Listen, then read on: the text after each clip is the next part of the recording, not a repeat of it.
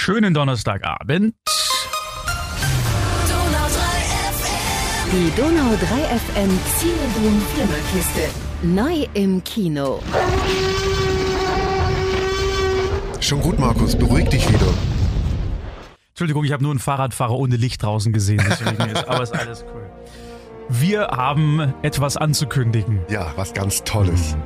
Sie waren im besten Fall beim letzten Frühstückskino schon dabei, das ja vor zwei Wochen, glaube ich, war. Ist das richtig? Ja. Ja. Und jetzt nächste Woche geht's in Runde zwei. Nee, stimmt nicht. Letzte Woche war's und in zwei Wochen kommt's nächste und Ah. jetzt ist die Woche dazwischen. Egal. nächste Woche geht's weiter, ja. Wir präsentieren zusammen mit dem Xinedom in Ulm das Frühstückskino heute in einer Woche um 7 Uhr. Ja, ich weiß, es ist ein bisschen früh, aber ansonsten würde der Titel keinen Sinn ergeben. Ey, das ist toll.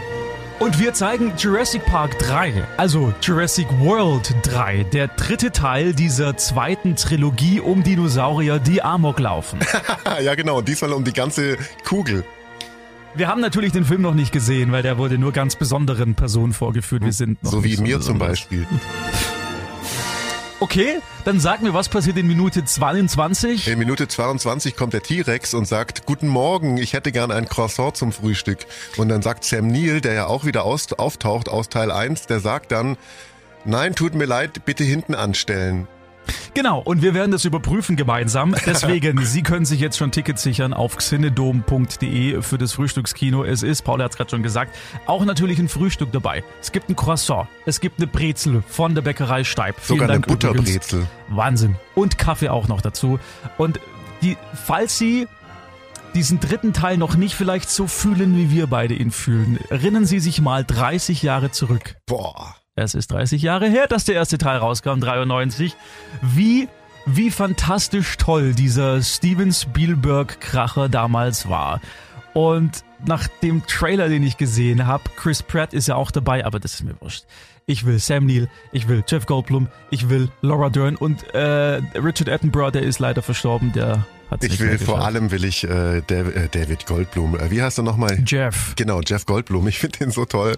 Und den wieder in dieser Paraderolle zu sehen, da freue ich mich schon tatsächlich sehr drauf.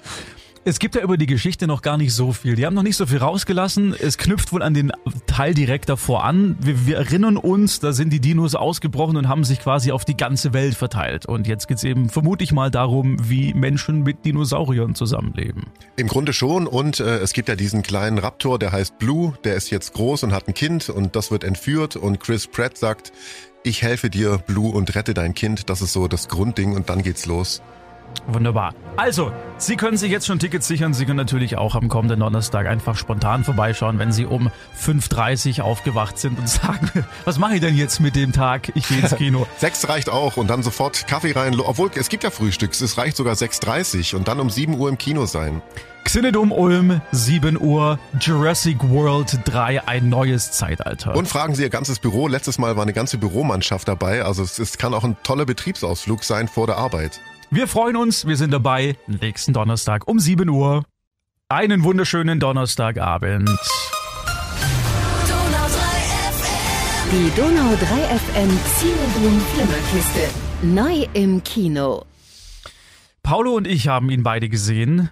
Viele, viele Menschen weltweit auch. Er pulverisiert gerade einige Rekorde, vor allem den persönlichen Rekord von Thomas Cruise, äh, der neue Top Gun 2 Maverick-Film, hat, ich glaube, schon 270 oder fast 300 Millionen Dollar eingespielt weltweit, also ist auf einem guten Weg.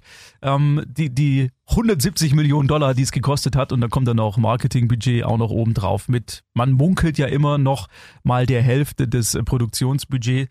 Also Paramount, das Studio dürfte sich freuen. Die Rechnung ist tatsächlich aufgegangen, so einen 80er Jahre Film, einen zweiten Teil zu spendieren und die Leute gehen ins Kino, um sich das anzuschauen. Und der ist ja auch wirklich richtig, richtig toll. Also ich war ja selber wirklich platt und überrascht, wie gut Top Gun 2 wirklich ist. Warst du so ergriffen wie ich? Ja, tatsächlich.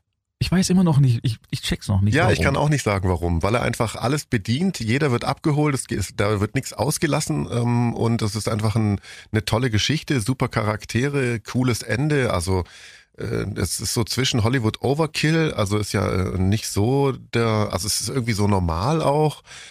Ich kann es auch nicht genau sagen, aber ich finde ihn großartig und ich würde ihn mir tatsächlich nochmal anschauen. Wir haben im Vorfeld ähm, hier in der Sendung auch ja darüber gesprochen, äh, du hast es reingebracht, Paul, vor ein paar Wochen, dass sich die Kritiker so überschlagen haben. Und Ja. das ist ja immer, wenn so erste Stimmen kommen, ist ja ganz viel Marketinggedönse, die sind dann bezahlt oder man munkelt, dass die natürlich äh, der Produktion entsprechend nahestehen, bla bla bla.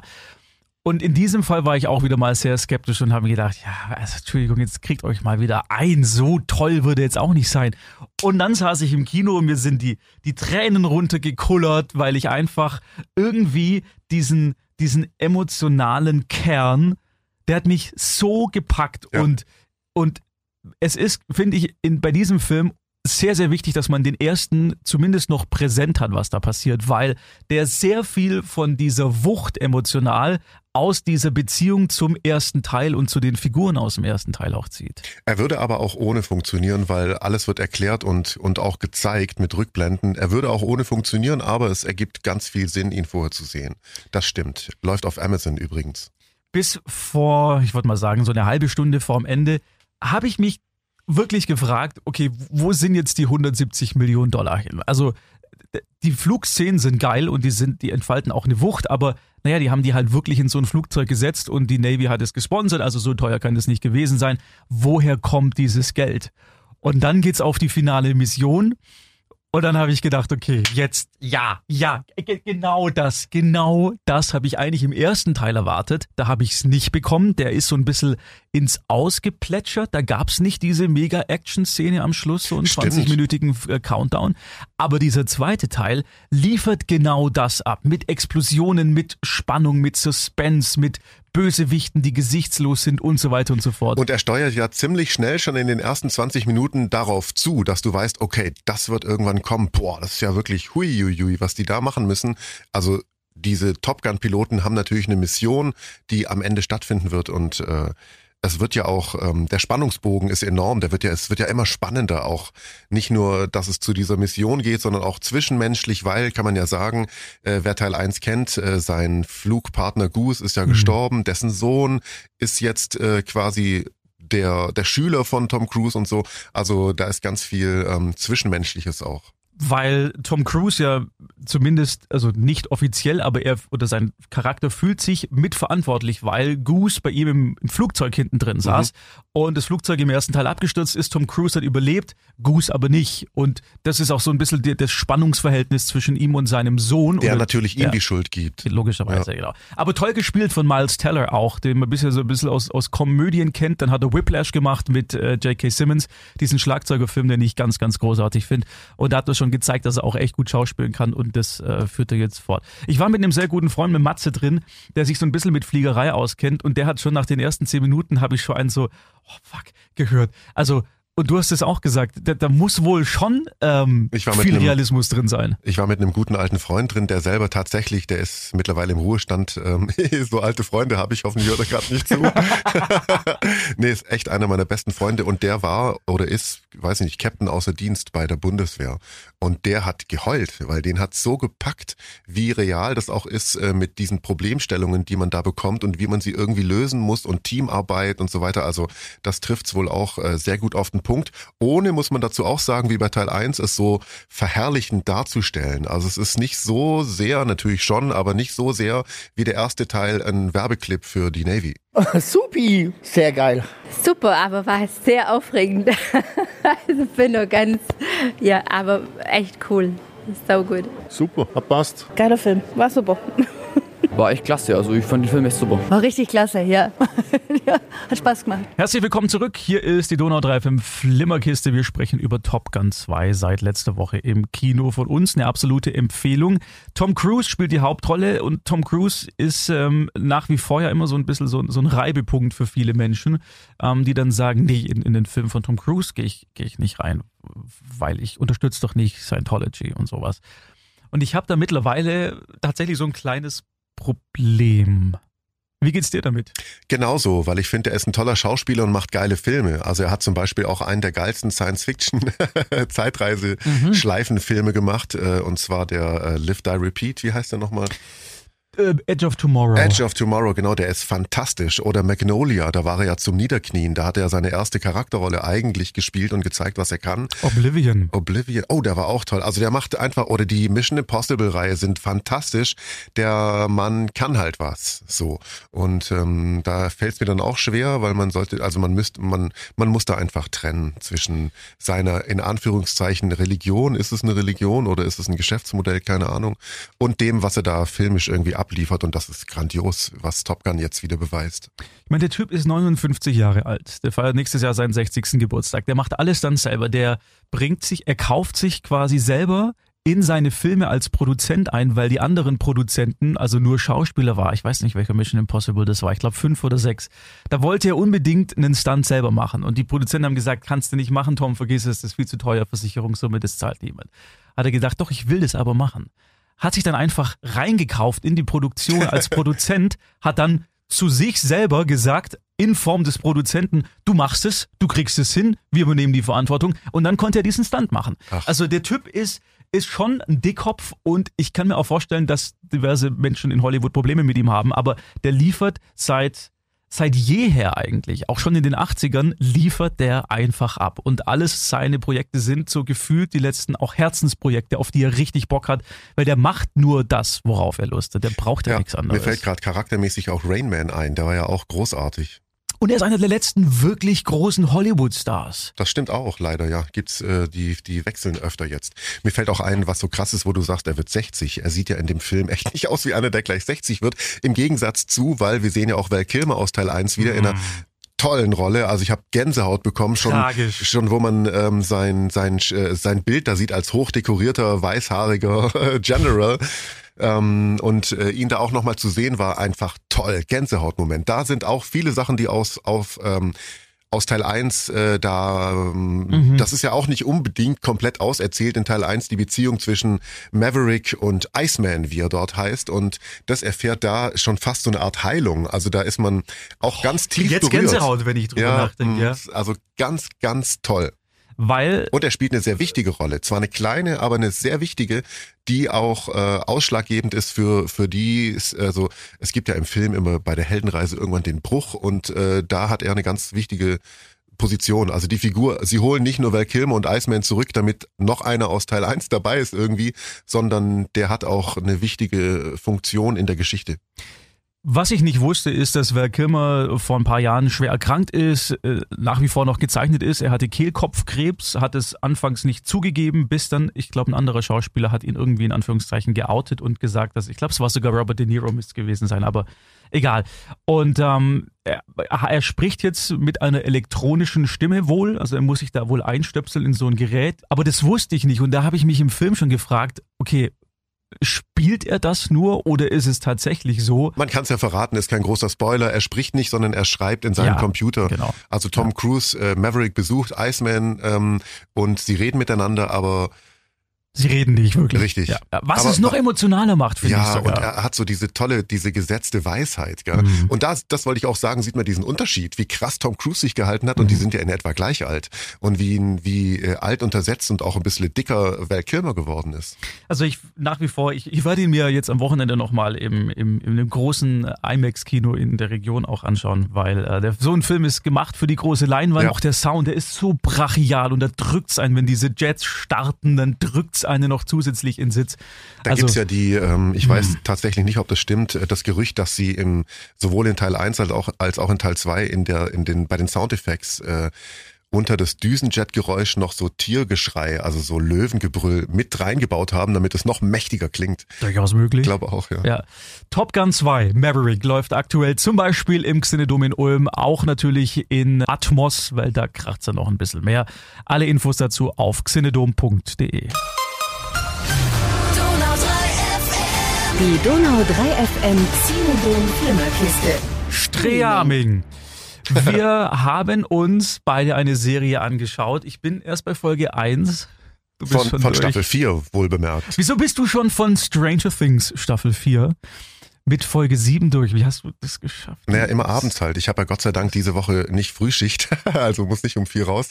Und deswegen haben meine Frau und ich tatsächlich auch zusammen, weil sie ja die ersten drei Staffeln auch mit mir angeschaut hat und diese Serie liebt, weil sie so toll ist, ähm, Wir haben uns das abends angeschaut. Jeden so Tag eine Folge? Ja, genau. Also eineinhalb immer so. Also die sind ja tatsächlich länger auch als sonst. Die in den vorherigen Staffeln gingen so zwischen mm, 45 und 51 Minuten oder so. Und in der neuen, in der jetzigen Staffel 4 gehen sie 1,17, 1,18, teils sogar 1,20, 30, also haben fast Spielfilmlänge.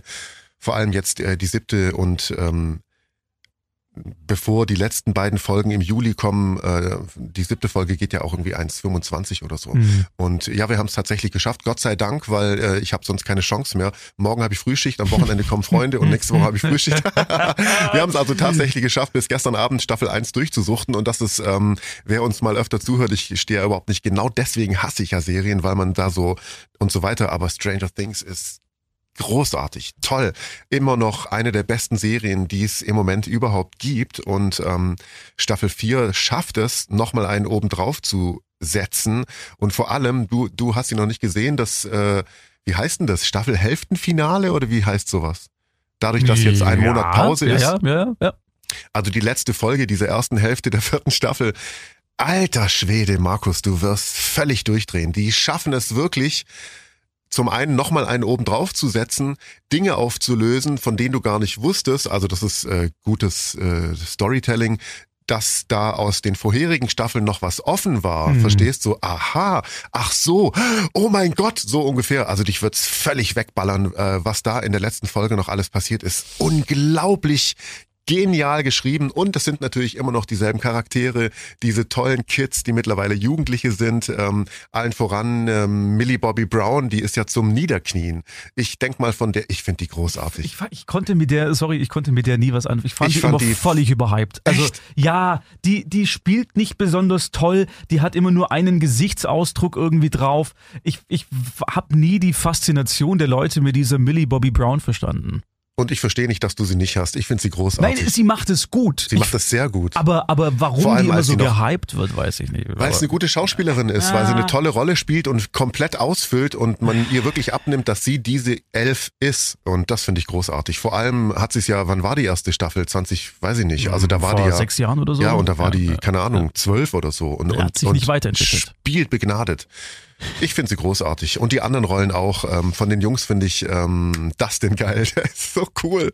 Und äh, eigentlich alle. Also gefällt mir sehr gut. Dann ist Winona Ryder wieder dabei und äh, David Harbour taucht wieder auf, der ja, wo ja unklar war, ist er tot oder nicht. Er hat überlebt, ist in einem russischen Knast. Also ganz derbes Zeug. Da sind ja mehrere verschiedene Ebenen wieder, Ebenen wieder, die im Wechsel spielen und wahrscheinlich jetzt dann, wenn im Juli Folge 8 und 9 kommen, zusammenfinden.